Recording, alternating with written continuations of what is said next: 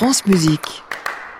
Merci beaucoup Lionel Esparza. À demain pour un nouveau classique club. 1, 2, 3, 3, Hein? Encore une fois?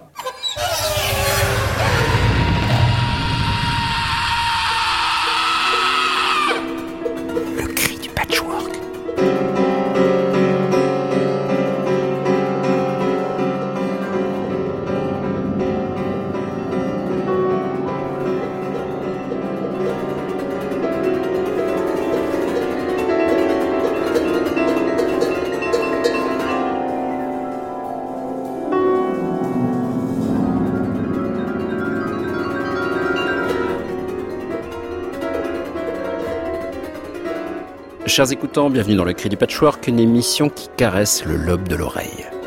Nouvelle série d'émissions à partir de ce soir autour d'une nouvelle thématique, la masse, ou comment écrire et penser un ensemble d'instruments comme un tout, comme une multitude d'individus, comme un microcosme social. Et on commence en compagnie de Catherine Basset, anthropologue spécialisée dans le gamelan indonésien.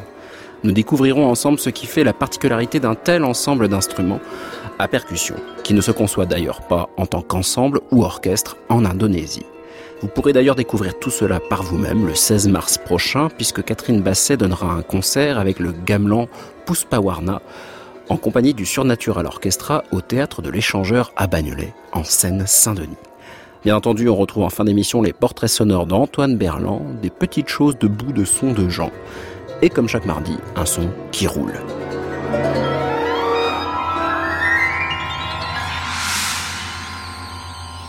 Le Cri du Patchwork, thème numéro 44, épisode numéro 1, séquence numéro 1. Eh, qu'est-ce que vous avez fait encore? Pas étouffé. Eh oui. Le son de la semaine.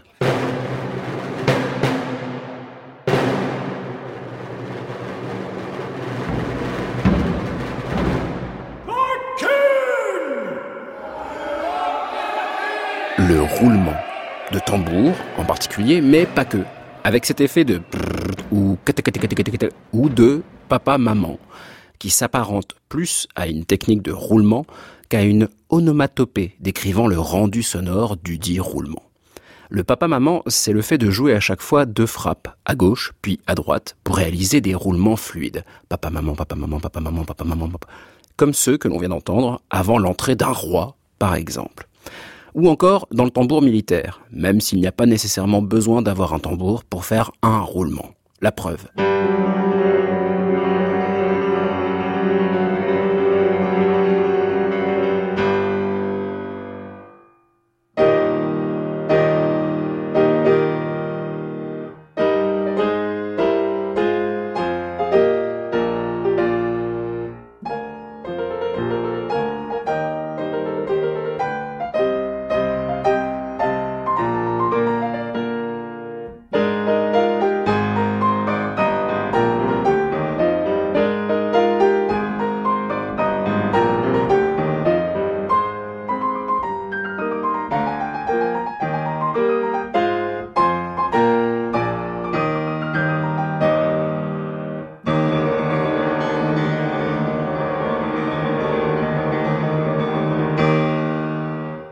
Grande bataille d'Austerlitz pour piano de Louis-Emmanuel Jadin, où les roulements de tambour en ouverture sont réalisés par de grands trémolis en octave, un geste plus qu'un rythme, une signature sonore plus qu'un motif.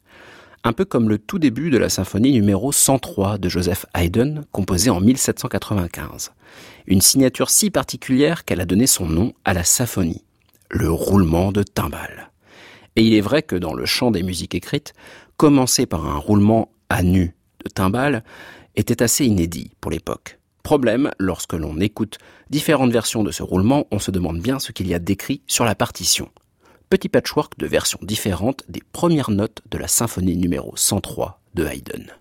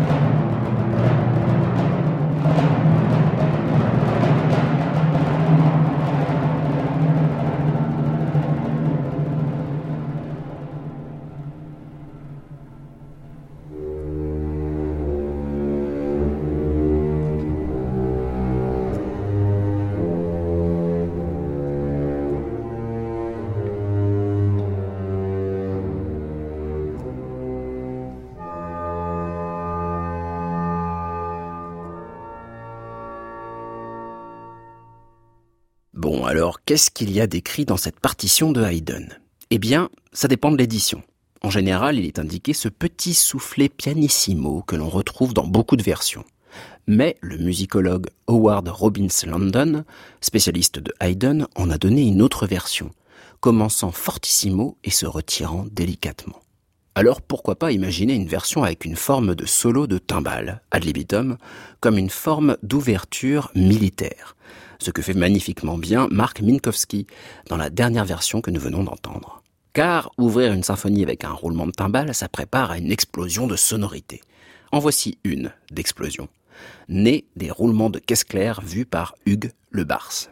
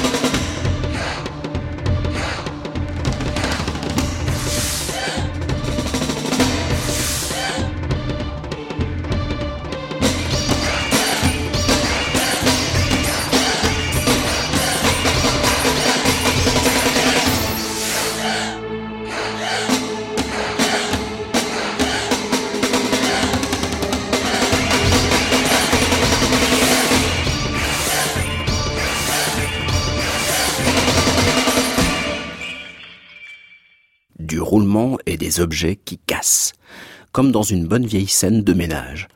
Et il est vrai que si l'on fait tomber un objet par terre, il peut facilement réaliser un roulement, naturellement, comme une pièce de monnaie, par exemple, ou une bille, ou encore une boule de bowling.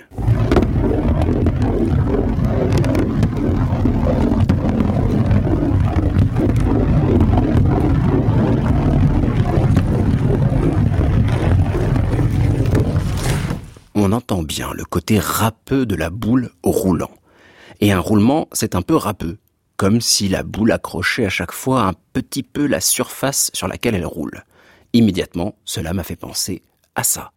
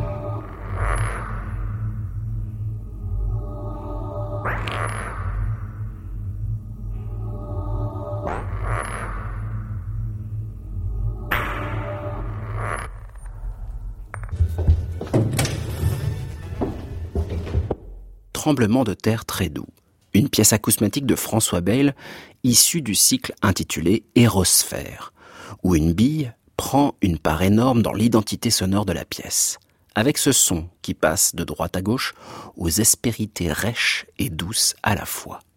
Bon, on a le tambour, on a la bille, mettons les deux en même temps à présent.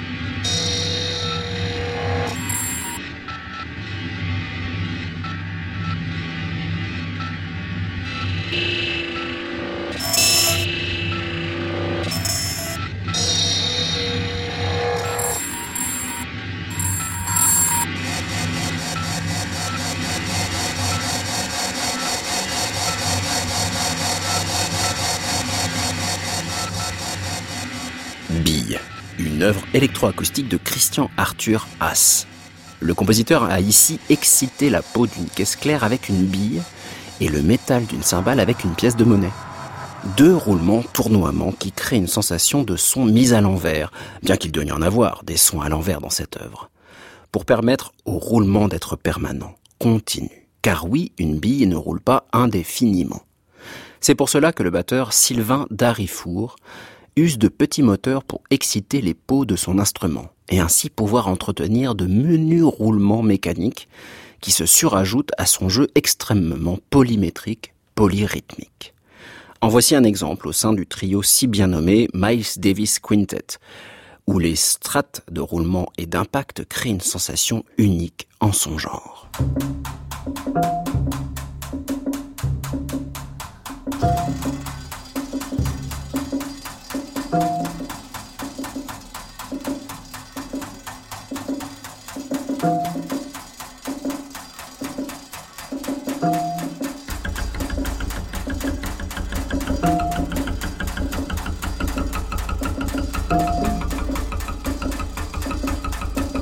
ちょっと。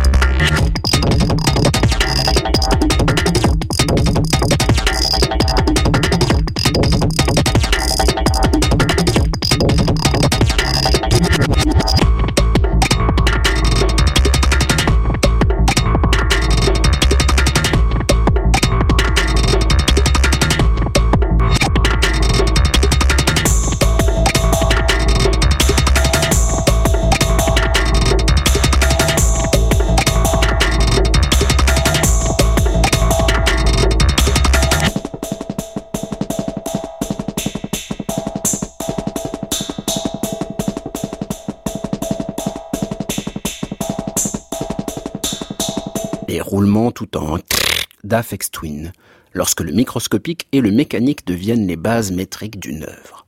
Après, on peut aussi aller chercher dans le macroscopique et le céleste pour faire la base rythmique d'une composition comme l'a fait Gérard Griset dans Le Noir de l'étoile, où il est allé puiser dans les rythmes périodiques émis par des pulsars, ces objets astronomiques créant des impulsions enregistrables découverts en 1967.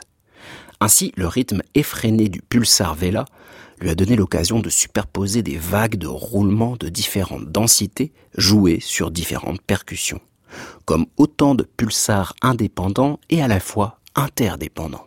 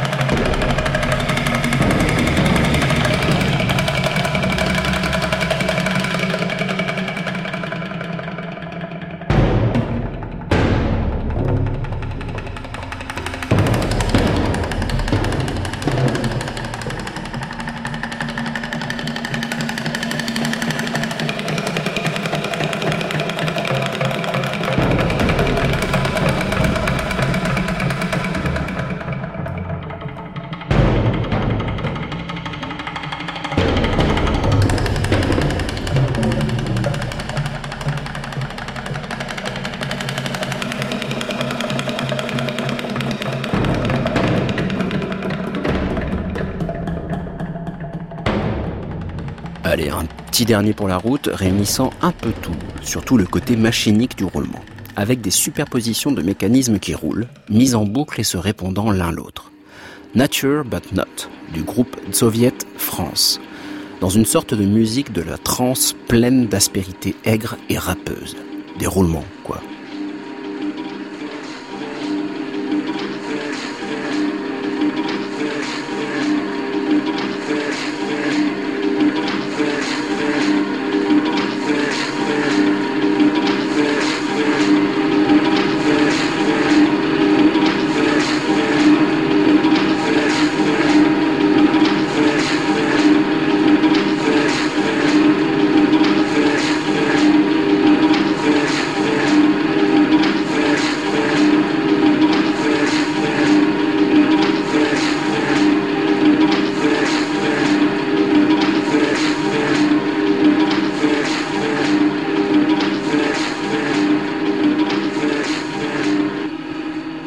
Qu'on y arrive Hein C'est pas compliqué quand même.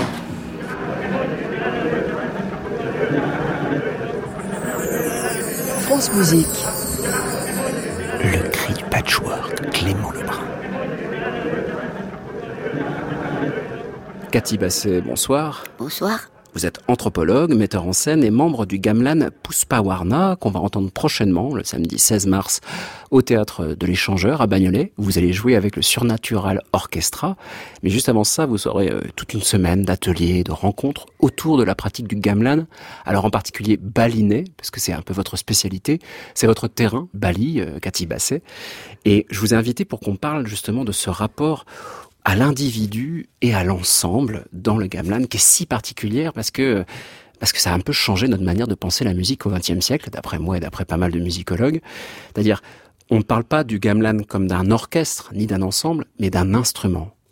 Effectivement, euh, on voit trop souvent écrit orchestre, mais c'est le concept inverse, puisqu'un orchestre, on peut considérer que ce sont des individus qui viennent avec leurs instruments individuels, Et que l'orchestre de Paris, par exemple, ça serait les gens de l'orchestre de Paris. Mhm. Et s'ils s'achètent un nouveau violon, c'est toujours l'orchestre de Paris.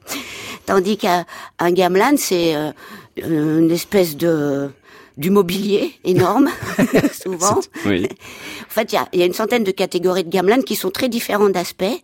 Et le dénominateur commun que j'ai trouvé, c'est que ça fonctionne comme un instrument collectif.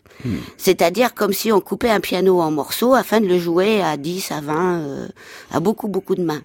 C'est-à-dire Ou alors aller un carillon aussi collectif, ou une batterie collective. C'est-à-dire qu'il peut y avoir même des, des gamelan où euh, il y a des musiciens qui ont un seul son ou deux sons. Voilà, on Mm. en écoutera, euh, par exemple, euh, pour la marche, hein, ça va de soi. Oui, On on, peut pas marche. on- transporter beaucoup, donc on a chacun un son. Ouais, c'est ça. Et tout ça fait que les pièces qu'on écoute du gamelan en général et qui ont pu influencer beaucoup de musiciens ici ont ce goût de, on va dire, une sorte de tissage des sons entre eux, c'est-à-dire qu'on a l'impression d'avoir toujours une texture hyper imbriquée. Il faut que ce soit toujours tissé, que personne n'en ressorte, en tout cas, de ce tissage. c'est tricoté, c'est tressé, c'est articulé. Mm. Et ça, c'est comme euh, l'architecture aussi, qui est toute ligaturée, non pas euh, avec des clous et tout ça. C'est c'est une structure où, où tout est imbriqué. Alors, il y a des strates. Suivant la, la tessiture, on va avoir plus ou moins de notes. Évidemment, on en joue plus dans l'aigu, sur des petits objets, que dans les graves. Mais en plus, à l'intérieur des parties, les motifs mélodiques et les motifs rythmiques sont partagés entre plusieurs musiciens. Il y a un auteur euh, qui a dit, euh, c'est comme si dans un texte, on se partageait les lettres à lire. Ce qui peut créer des performances assez incroyables, je pense. voilà, alors, eux, ça leur permet d'aller plus vite. Mais le plus étonnant, c'est qu'ils commencent l'apprentissage par là. Mais c'est pas idiot, parce que les enfants, ils sont rapides. À l'intérieur d'eux, tout est tout va vite euh, dans ce qu'ils font aussi, et donc ils commencent par jouer ces parties qui semblent aux occidentaux épouvantablement difficiles. On se partage les notes avec un collègue. Pour créer vraiment une et sorte d'interdépendance. euh, échevelé, quoi. Alors on va écouter un premier extrait pour vraiment mettre le son du gamelan baliné euh, dans l'oreille de nos auditeurs. Un extrait d'un telek, une danse du ballet de Barong. Alors c'est un gamelan un peu particulier, c'est un gamelan de tradition, là, euh, Cathy Basset Oui, alors c'est un gamelan euh, qui est issu de la culture savante des palais et lié à la littérature indo-javanaise.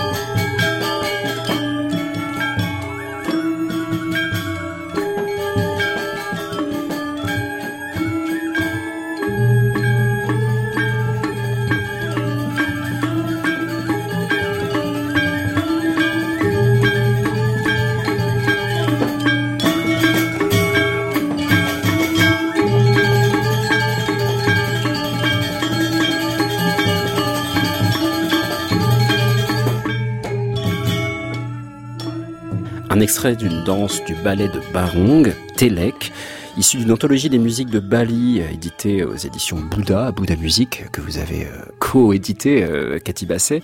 Une véritable anthologie, on entend vraiment beaucoup de gamelans différents, et là c'est un gamelan, on pourrait dire, traditionnel, avec, et là on l'a très bien entendu, ces strates métriques, strates rythmiques, alors le mot est peut-être pas adapté à la langue du, du gamelan, mais on entend vraiment ce, ce déploiement assez lent, et puis tout d'un coup une, un resserrement qui se crée, puis un deuxième resserrement, comme si on avait une même formule qui était à chaque fois compressée au fur et à mesure. Ça pourrait aller encore plus loin en fait, avec ce surajout de strates. C'est tout à fait ça en fait. Donc imaginez une structure concentrique. Moi je parle de musique mandala et ça évoque vraiment l'architecture mandala.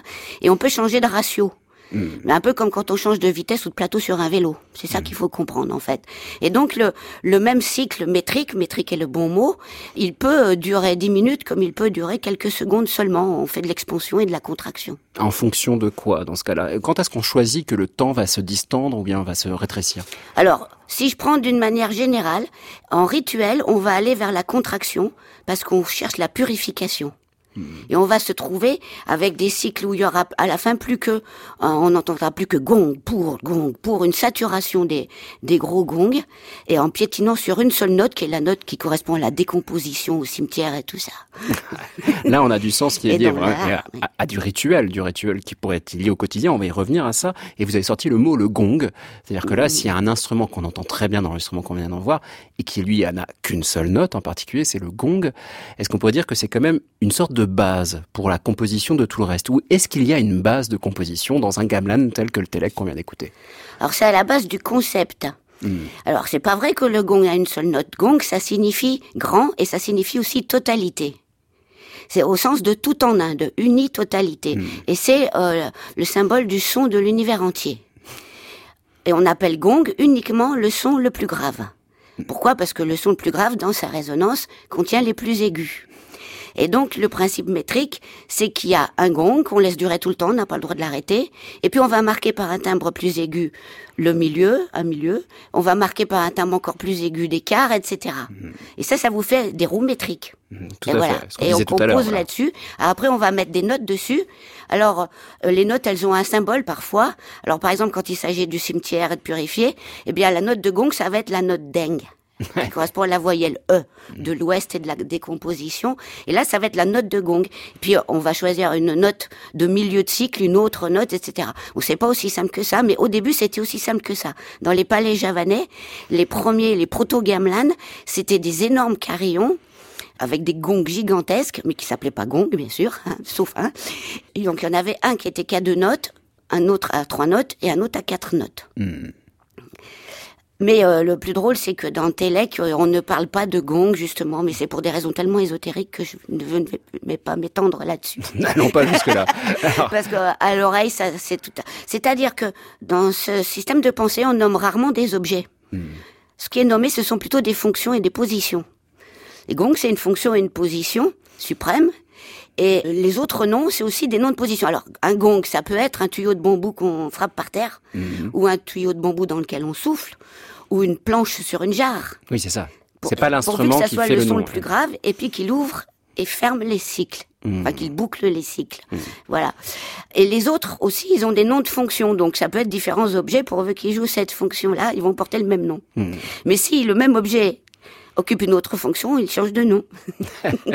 Alors c'est peut-être pour ça que vous m'avez parlé en préparant cette émission de, de batraciens en particulier. C'est-à-dire qu'on pourrait faire du gamelan avec des grenouilles quelque part. Oui, elles ont commencé avant. Elles ont commencé avant nous. C'est-à-dire que euh, l'organisation de batraciens pourrait correspondre à une organisation euh, interne du gamelan Oui, il y a même l'encyclopédie de la javanité euh, le dit même quelque part, quelque chose que moi j'avais trouvé intuitivement, c'est que les batraciens font du gamelan et ont inspiré le gamelan. Mais le premier proto-gamelan, là, celui qui a que deux notes, mais il s'appelle le chant des batraciens. ça, c'est les couples. Ils sont par couple, les crapauds buffles. Ah, c'est pour ça. Et par contre, quand ça tricote à toute vitesse, là, c'est plutôt les petites euh, cataques. Ah, les Qui, elles, sont très grégaires et qu'on entend à 4 heures du matin. Alors on va écouter justement un enchaînement de batraciens et du Blaganjour, donc un autre gamelan. Et là, en l'occurrence, euh, les batraciens qu'on va écouter là, ce sont des buffles, crapauds buffles. des crapauds buffles. Et on va voir justement comment la transition, même quasiment dans la hauteur réelle des crapauds, peut être quasiment, enfin concordante avec le gamelan Blaganjour. Mm-hmm.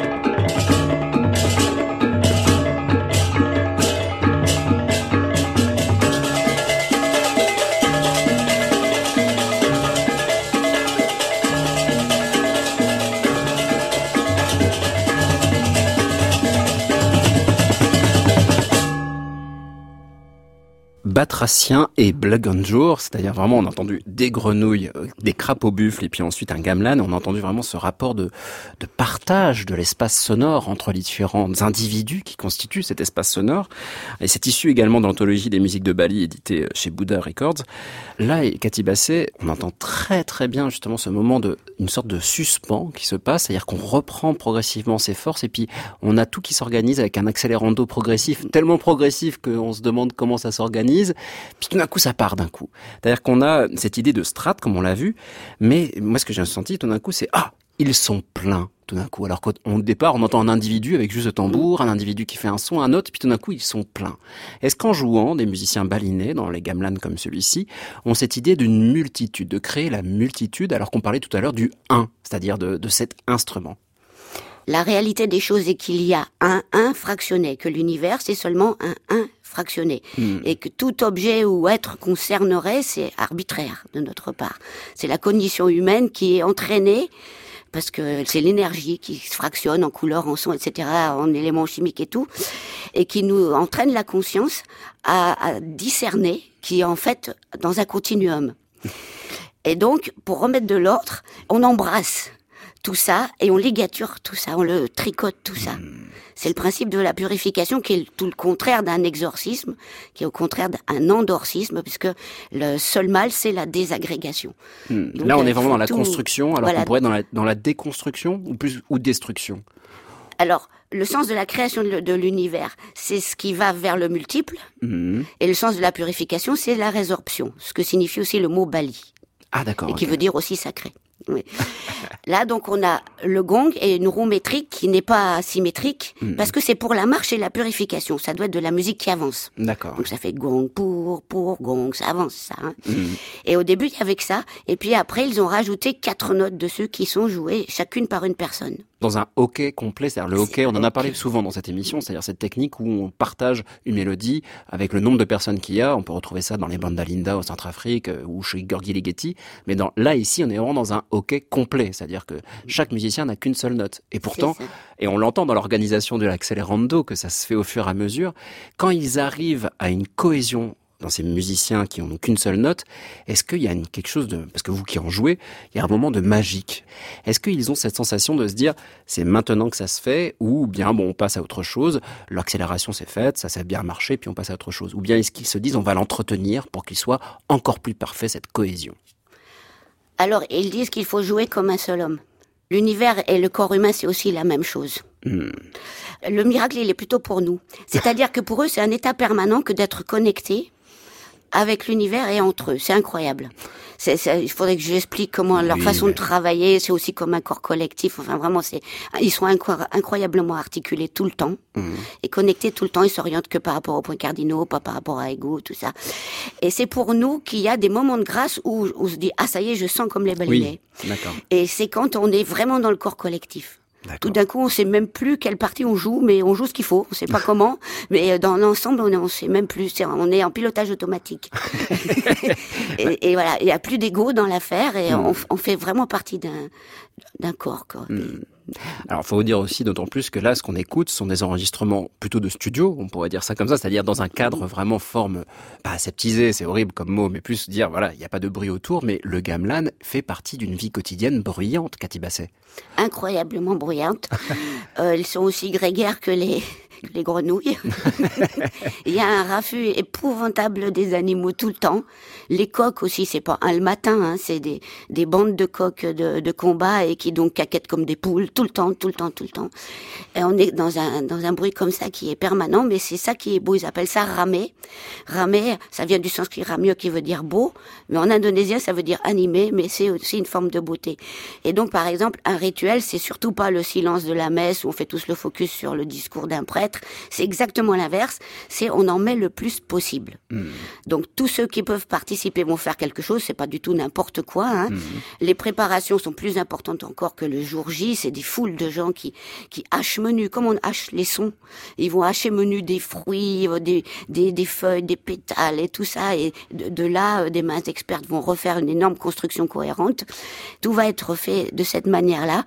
Et donc le gamelan, c'est juste un élément sonore parmi d'autres éléments sonores qui sont combinés dans les rituels et qui eux-mêmes se combinent avec de la danse, avec du théâtre, avec de la parole qui peut être déclamée euh, ou chantée ou encore très discrète, les mantras, les formules magiques des, des prêtres et des offrandes matérielles Mmh. absolument fabuleuses.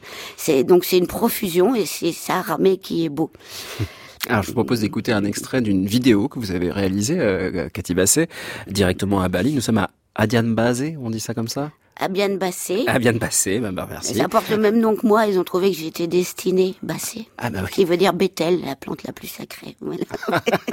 ça on peut dire que c'était prédestiné. Et donc c'est un microcosme qu'on va entendre. C'est ce que cherche à faire le rituel, c'est à- ordonner un microcosme. Voilà, avec différentes, ouais, différentes unités qui se retrouvent voilà. toutes dans un microcosme. Voici donc un extrait Pio Dalan des superpositions sonores rituelles à Bali.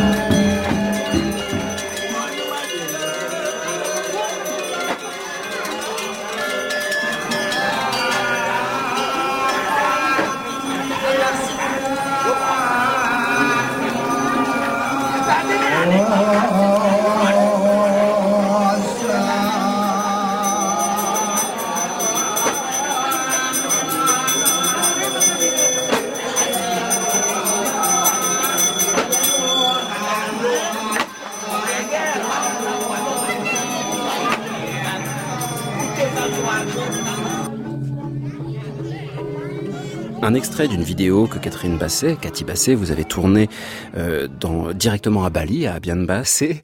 Là, on entend vraiment que le gamelan fait partie d'un tout sonore, d'une vie sonore. Là, en l'occurrence, un microcosme que vous disiez.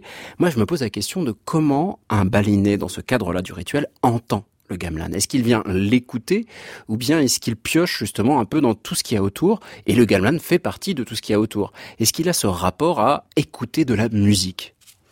C'est une chose que je répète tout le temps, ce n'est pas de la musique à écouter. À peine à entendre, parce qu'on n'entend pas que ça. En fait, on prend un bain sonore, un bain de vibrations énorme. Et donc, il y a, vous ne vous trouverez pas de gens qui viennent dans cette, ce qu'on nous, on trouve être une cacophonie, qui viennent spécifiquement écouter le gamelan, mais ils sont absolument ravis de l'entendre, quand même, dans cette euh, superposition-là. C'est un, un univers complet. Et en plus, alors, cette musique, la musique qu'on joue en rituel, il y a des grands, longues suites qui s'appellent de musique lente, que moi j'appelais la musique barbante. C'est par là que j'ai commencé. je me disais, mais comment peut-on euh, avoir inventé une musique aussi ennuyeuse? Et puis en fait, en la jouant en contexte, je me suis aperçu que non seulement ça se mariait avec le reste dans la cacophonie, mais qu'elle faisait un bien fou, parce que j'arrivais à ce stade de pilotage automatique. Si j'avais essayé de compter, moi, au basse, quand est-ce que je dois jouer, c'était tellement écarté mes frappes que forcément je me serais trompée dans mes doigts. Et finalement, j'en suis arrivée à être comme les balinés, à m'endormir, à ce que ma main, elle frappe euh, toute seule au bon moment, alors que je faisais des photos ou que je dormais ou que comme. Et donc c'est c'est ça l'état. Il y a une psychiatre balinaise qui parle d'état d'an- d'anesthésie. Donc euh, l'annihilation de l'ego Hmm, ouais, qui est ouais. couplée ouais, avec celle du plus grand ennemi, avec ego, c'est Batarakala, l'ogre du temps qui passe. Le temps linéaire. Il est annihilé dans ces circonstances. Il est annihilé non seulement parce que la musique a des formes concentriques, mais parce que le temps dans ces suites-là, il est complètement dilué, puis elles vont se resserrer très très très progressivement jusqu'à ce qu'on en vienne à, comme je le disais tout à l'heure, piétiner sur une seule note. Alors Cathy Basset, à vous entendre, je, je, vois pourquoi finalement les compositeurs du XXe siècle ont été fascinés par ce rapport au temps dans le gamelan euh, baliné. C'est-à-dire que à essayer d'annihiler le temps inexorable qui avance.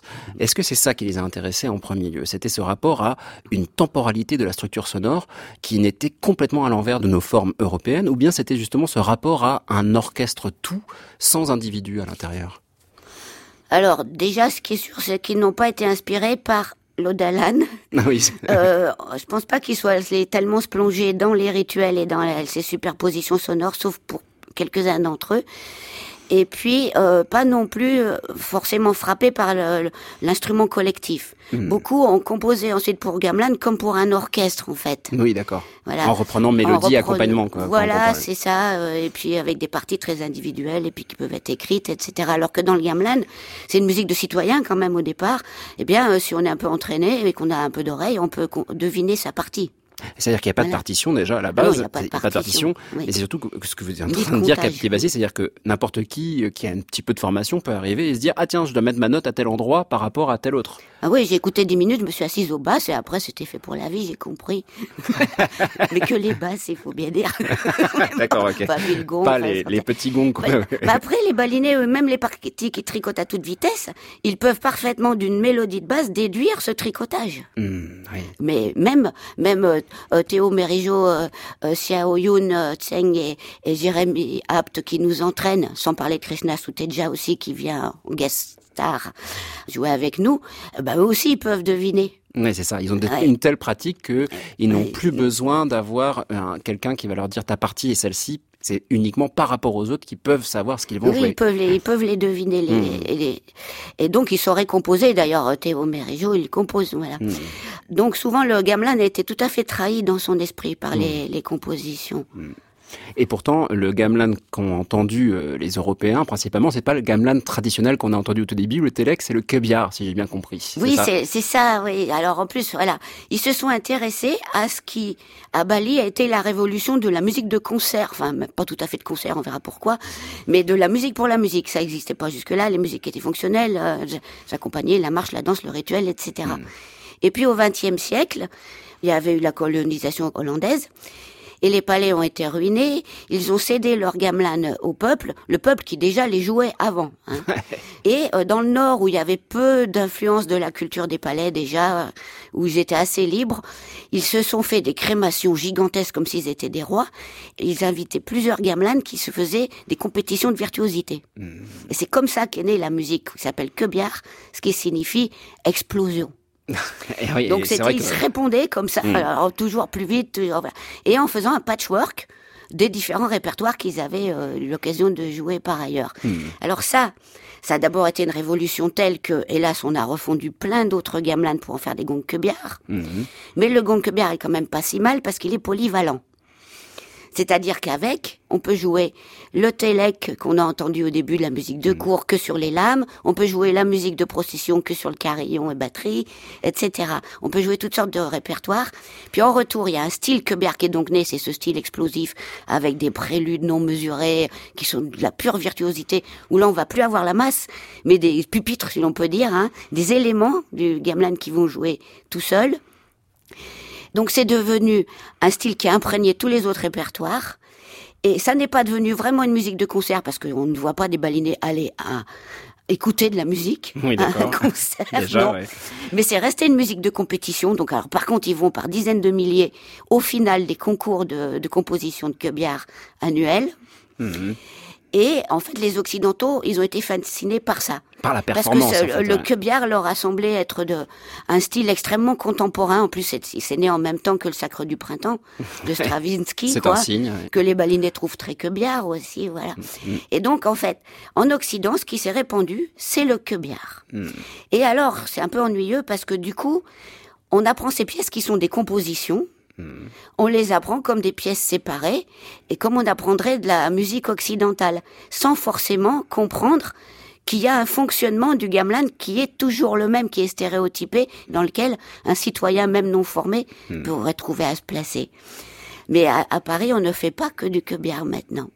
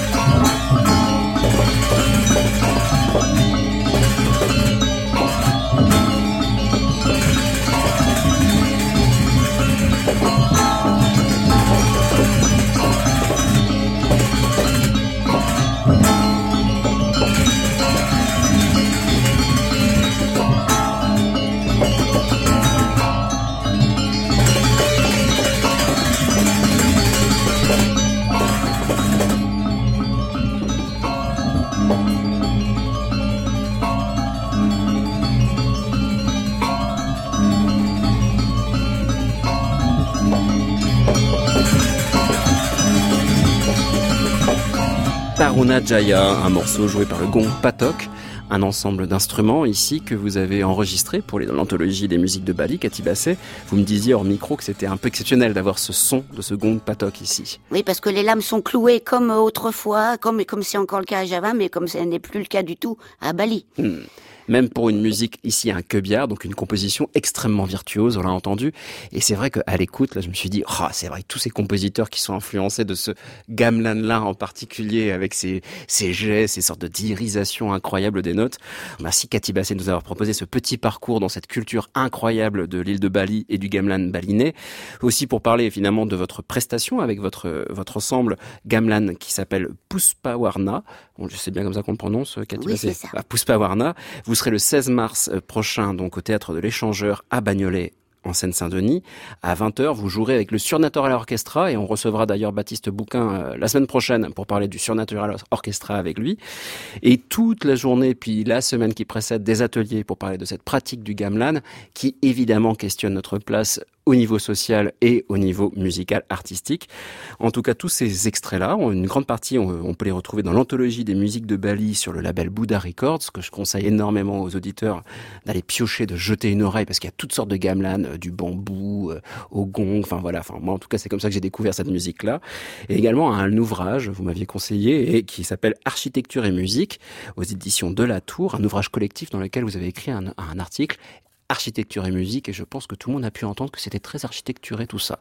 Merci beaucoup en tout cas Cathy Basset, et j'espère à très bientôt. Au revoir. Au revoir. Et bonsoir Antoine Berland. Portrait sonore. Antoine Berland. Euh, faites un son aigu. Que pensez-vous de la musique? Musique, c'est ma vie. Bonjour. Dites bonjour. Bonjour. Portrait sonore de la cabine, 20 mai 2016 à 11h28. J'ai pas trop d'idées, alors euh, au fond, je crois que la Terre est ronde. Pour une seule bonne raison.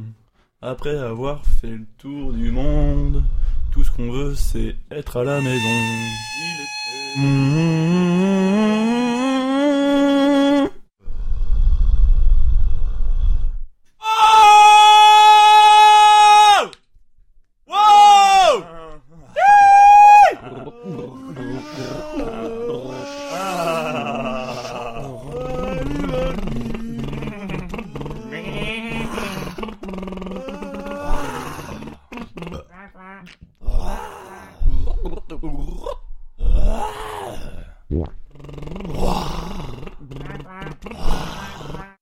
H 10 Ouais, son oui, on fait à Rouen. Oui, les deux frères. Oui, j'en ai pas de préférence. Trop, bien sûr.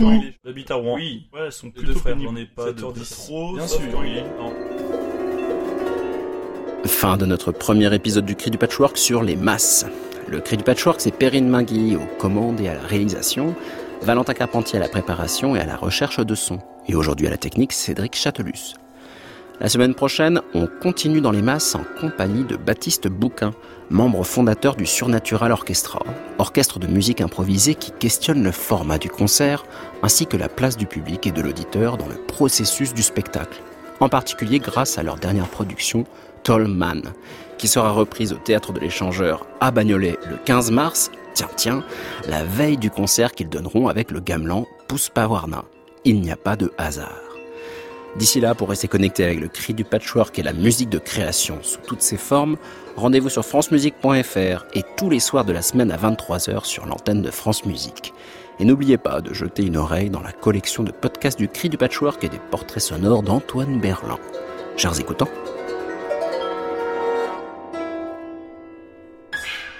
Si je fais 1, euh, Tagaram, 1, 2, ça suffit. il sait ce qu'il a à faire. 1, 2, 3. C'est simplement pour savoir qu'on est ensemble. Hein. Bonjour, au revoir. Voilà. France Musique, il est minuit, l'heure de passer la main à Anne Montaron et Création mondiale. À réécouter sur francemusique.fr.